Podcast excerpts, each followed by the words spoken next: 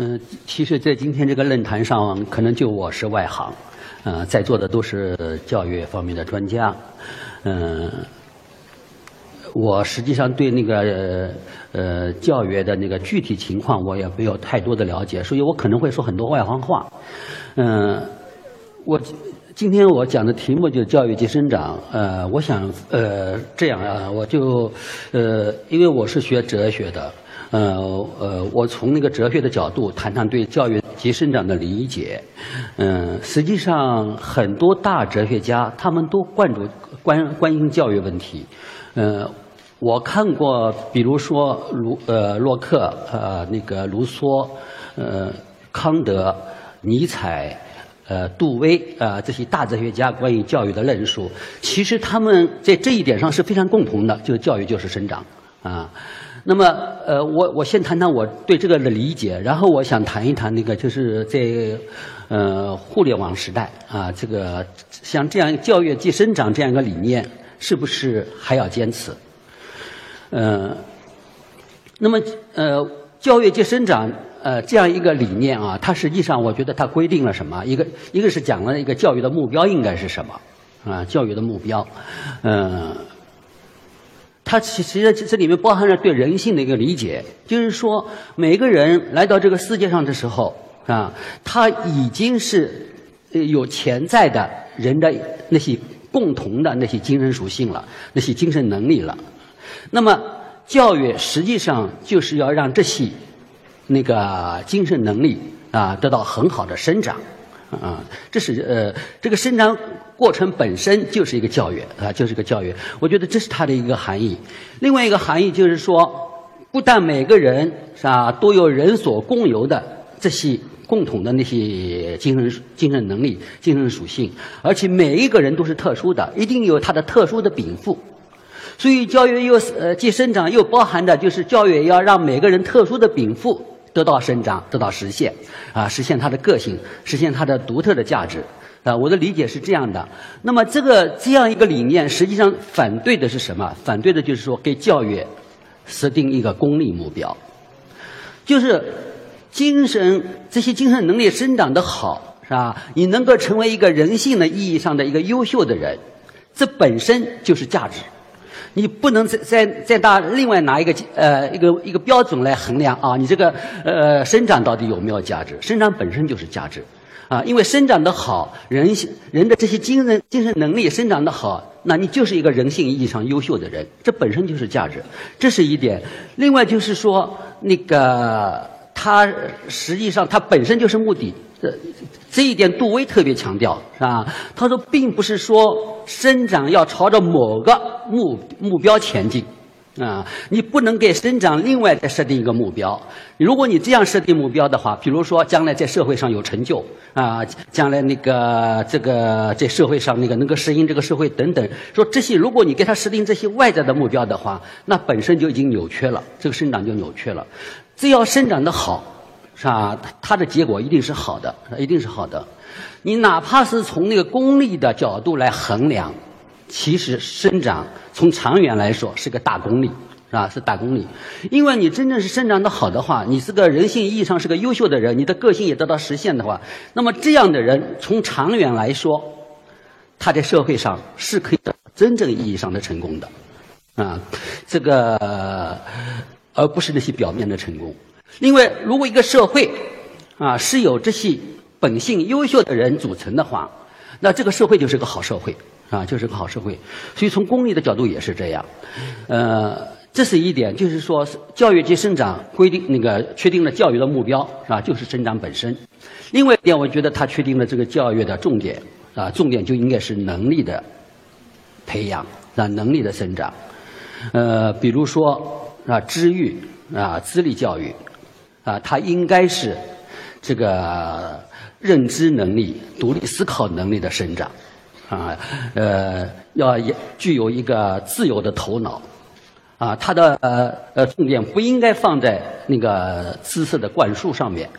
那么呃，美育是吧？美育我我觉得美育就是情感教育是吧？情感教育，所以情感教育的目目。那个它的重点就应该是感受能力、情感体验能力的生生长，呃，而不是那个那一些那个具体的技艺啊、技术，呃，是会会弹吹弹唱、会画画，不是这些具体的技艺的培养啊。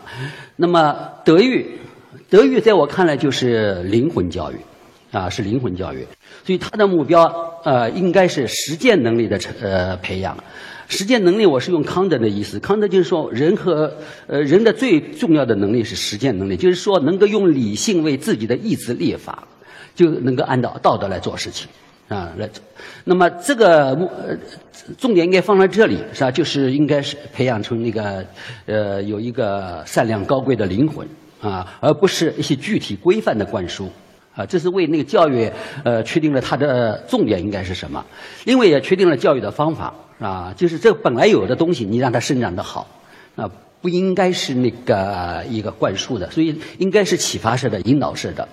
我觉得学校教育其实对于生长来说，如果说教育就是生长的话，那学校教育最重要的就是要给这个生长，给他创造一个、提供一个良好的环境。那么什么样的环境是好环境呢？我觉得好环境里面最重要的是两点东西，一个就是好的老师，啊，好的老师，就是你要让人的这些啊精神素质得到很好的生长，老师自己就应该是精神素质特别好的人啊，就应该是热爱呃智力生活是吧？那个有丰富的想象力是吧？那个有那个高贵的灵魂，就应该是这样的人。另外一个就是。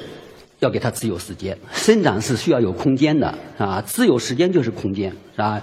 让他那个有能够自己去那个独立学习的时间，是吧？去那个学习学习是一件慢的事情，是吧？不能那么快，是吧？那个呃要有一个自由空间。当然这些都是一般的道理，但是我我想啊，就是在现在这个互联网时代啊，就这些最基本的道理啊，教育及生长这样一个理念，是不是就过时了？啊，我觉得没有，啊，它实际上更应该强调啊，更应该强调。其实，呃，互联网其实，呃，是这个互联网时代，其实我自己是很少上网的啊，很少上网的。这个今天在这个我们互联网的大腕是吧？那个搜狐面前，我很不好意思。其实我很很不知道，但是就像我这样一个很少上网的人啊，其实对互联网的巨大的力量是吧？我也感，我也能完全能感觉到。这个互联网确实是是啊，使得我人我们的生活方式发生了巨大的改变，实际上也是我们的教育环境发生了巨大的改变啊。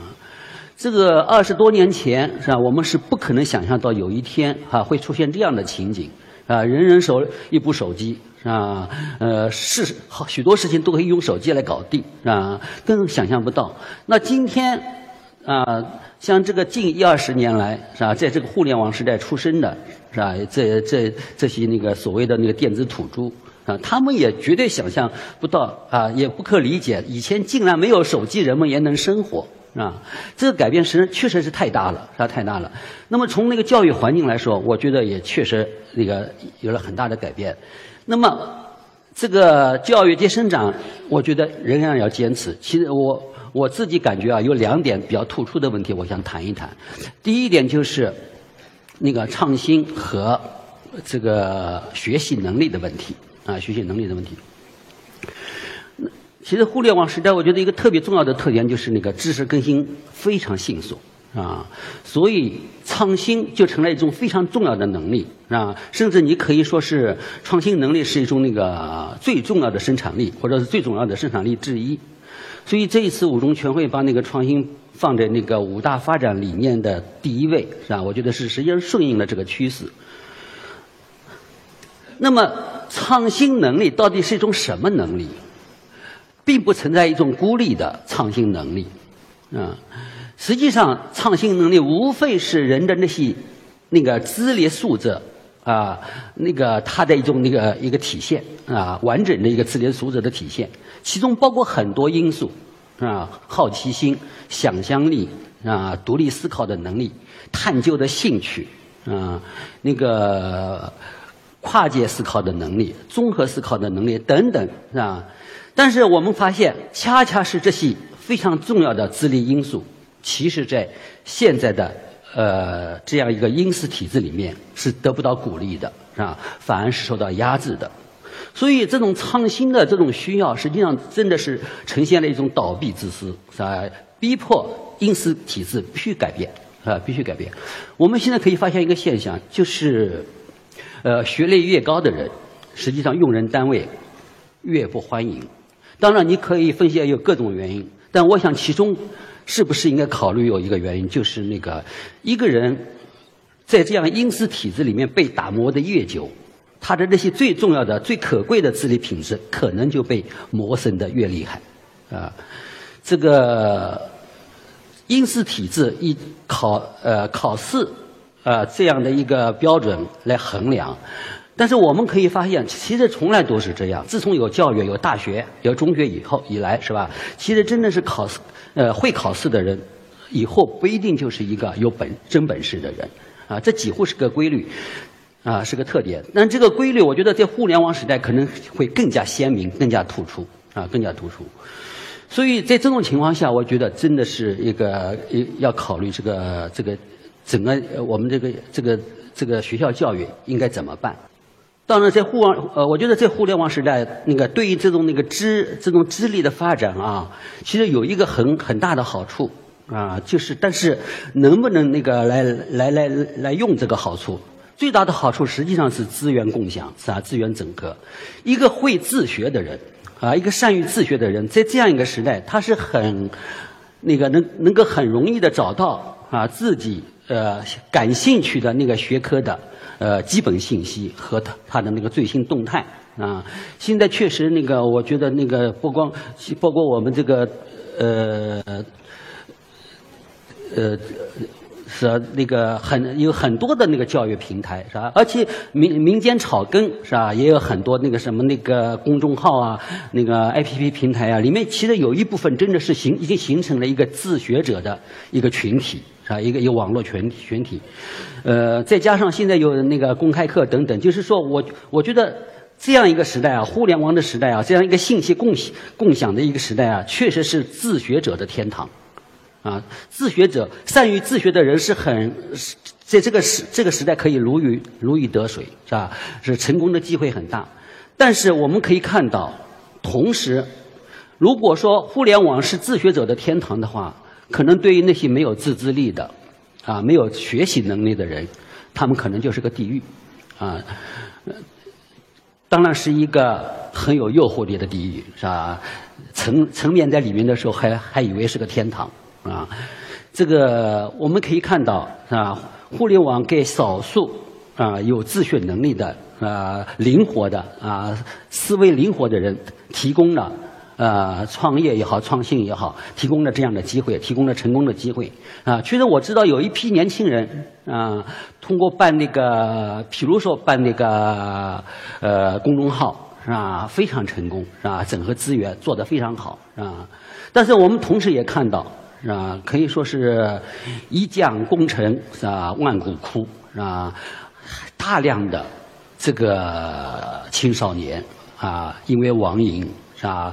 这个在呃整天在网上玩游戏是吧？最后就成为了这个虚拟世界的奴隶，丧失了真实生活的能力啊！他们不要说成功啊，呃，这个将来谋生都是很困难的啊！这这个人数也相当多，尤其现在就像这个中学生里面啊，相当一批人是这样的人啊，这个就很可怕啊，很可怕。所以，我我想，这个互联网时代，一个是对创新的需要，是吧？其实要求我们那个真正是改变这个这个智力教育的这个模式，啊。另外一方面呢，它又有有有利有弊，是吧？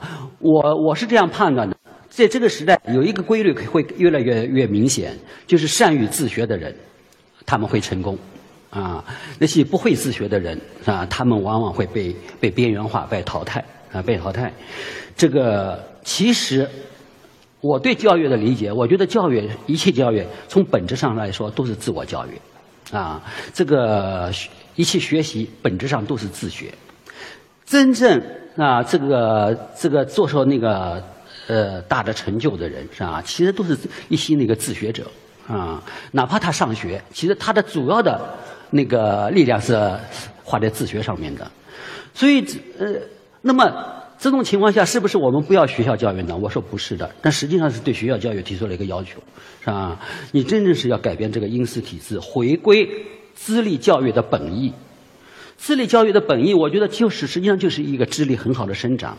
那么其中最重要的，实际上就是好奇心啊、独立思考能能能力啊，这种那个对于智力活动的这种热爱啊、这种兴趣，呃，并且养成习惯啊，养成习惯。我是把它，我觉得所有这些能力，你如果你概括的说的话，就是一句话，就是自学的能力啊，自学的能力。我觉得一个成功的教育。就是让学生具备自学的能力啊！我我很同意刚才那个那个这个张总谈的，就是说现在实际上那个以后是那个这个一个终身学习，每个人其实都应该是终身学习者。那实际上学校教育就是为终身学习打下一个基础，这个基础是什么？无非就是让你具备自学的能力，让你喜欢上学习，并且会自学啊！像这样的人。我觉得一定是呃会有前途的啊，所以如果所以这个当然就是说起来容易，怎么样让那个学校教育啊，这个为真正回归智力智力教育的本意，这个怎么做？我我这个其实要做很多的讨讨论了，我我这里就不说了啊。但是我我想这里面就是有有有一点要要注意的，就是一呃。对一般的学生是吧，我们都要强调这一点，让他们养成那个对学习的爱好，养成自学的能力。另外呢，对那些特殊学生啊，我觉得现在在现在的在学校教育里面啊，考试好的啊，考分高的是学霸，是学神啊，是英雄啊，这这基本上是一个一个价值导向啊。有些学生可能他们某一方面很有能力啊，但是往往是被边缘化。是吧？被边缘化是好，所以我觉得兼顾是吧？兼顾，如果真正是按智力方向的智力教育这个方向走的话，那我相信在这个互联网时代，那些优秀生如鱼得水，那些一般的学生是吧？也呃成为那互联网的牺牲品，为网变成网银的牺牲品的这样的人会少得多，因为他们品尝到了更重要的快乐。另外一点，我想讲呃谈一谈那个第二个问题啊，嗯。就是那个精神生长和那个呃阅读经典，因为现在一个特点就是大家都在这上网是吧？那个呃很多人处于那个永远在线的那个这样一个状态。我想提醒一点啊，人类创造了互联网，上帝也有他的互联网啊，我们不能光上人类的互联网。不上上帝的互联网，把上帝要传递的最重要的信息信息给那个废弃了。那么，上帝的互联网是什么呢？我说是两个东西，一个是大自然，一个是人类的心灵世界。呃，这两个东西是不能分、不能分分隔的。大自然孕育人类的心灵，人类的心灵感悟大自然，这自古以来就这样，这样形成了一个充满意义的。超级互联互联网，因为这个超级互联网的存在，人类才有了哲学、宗教、文学，才有了悠久而长新的精神生活传统。那么，这个互联网上的这个网络高手是谁呢？就是那些经典作家，啊，那些他们是最善于接受上帝的信息，并且把它通过他们的作品来传递给我们，啊，所以我就说，那个我们应该。看他们的书是吧？实际上可以让我们对上帝的信息是什么样的有一个概念，并且自己也学会去接收上帝的信息啊。呃，其实每一个经典作家，他们都建立了一个自媒体，就是他们的作品啊。我想，我们起码，我们每一个人起码有有若干的若干的经典作家，我们去加他的关注，成为他的那个粉丝。如果说，呃，你一个都没有加，是吧？你光是追随我们这个凡俗世界的那些大 V，那你的精神境界未免太低了一点。这些经典作家应该成为啊拥有最多粉丝的顶级大 V。如果他们普遍遭到了冷落，就说明我们这个时代的精神境界太低了啊。那个，我觉得啊，其实呃呃。这个其实在这个时代啊，一个人特别需要那个为自己，尤其年轻人，特别需要为自己的精神生活打打好一个好的底子。如果没有一个好的底子的话，那你在这个互联网上啊，你这真的是，你你完全是被动的去接收接收那些信息，是吧？而这些信息呢，和自己的生活和自己的心灵是毫无关系的啊。结果无非是把自己变成了一个海量信息的流通的一个通道啊，毫无意义。那么，怎么样打底子？就是要去读那些经典著作。啊，这个你这个这么多的东西，你怎么去选择？我觉得这里面有有两个前提，是吧？你你必须知道自己要什么啊，自己知你要有自己的精神目标。另外一个前提，你是知知道哪些东西是不不能要的，就是说你要有那个那个这个鉴赏能力、鉴别能力。那么实际上这两个东西，一个确立自己的精神目标，一个是要有鉴别鉴别能力，就可以通过读经典来得到。嗯，所以这个时代啊，我觉得更要多经典。好，我就讲到这里。